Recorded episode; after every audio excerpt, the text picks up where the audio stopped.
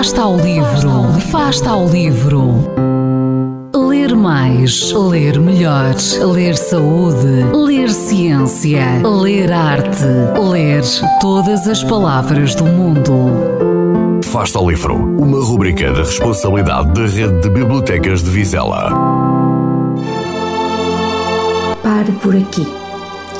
Nove livros após a grande descoberta refiro-me à descoberta de uma leitora à 18ª década de vida, a avó Maria, que serviu de inspiração às duas últimas sugestões de leitura que trouxe até vocês. A avó não tem parado de ler, tentando enganar a dança das horas demasiado lenta para quem vive a nostalgia do trabalho e do dever de ser útil aos outros.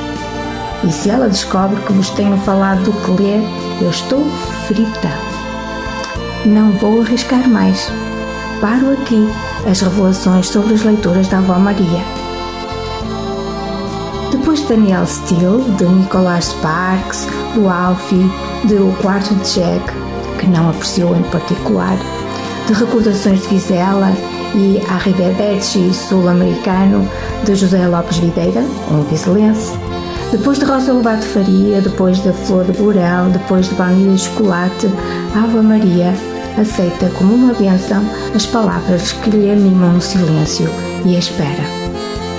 Fez-se uma leitura disciplinada que não passa ao livro seguinte sem terminar o anterior, ainda que tenha de se esforçar.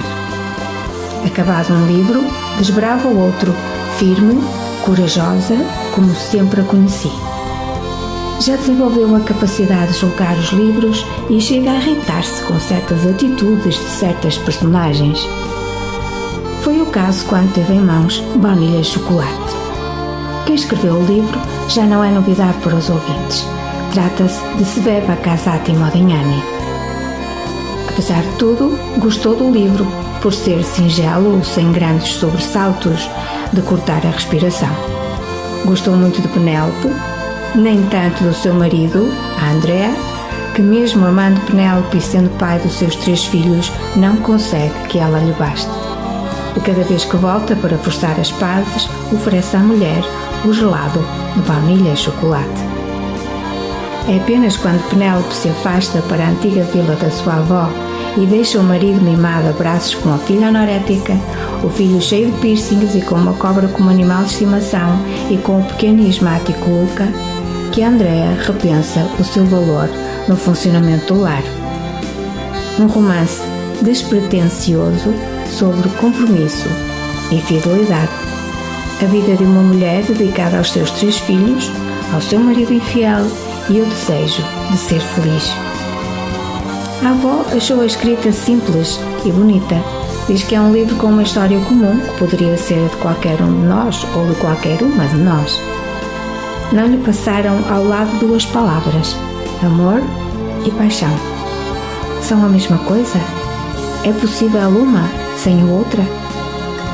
Omiti propositadamente uma personagem de que a Ava Maria me falou e com a qual irão simpatizar, apesar de tudo, se algum dia lerem Baunilha e Chocolate. A avó já está por sua conta. E os ouvintes? Já se descobriram como leitores? Agarrem as oportunidades. Boa sorte. Boas leituras.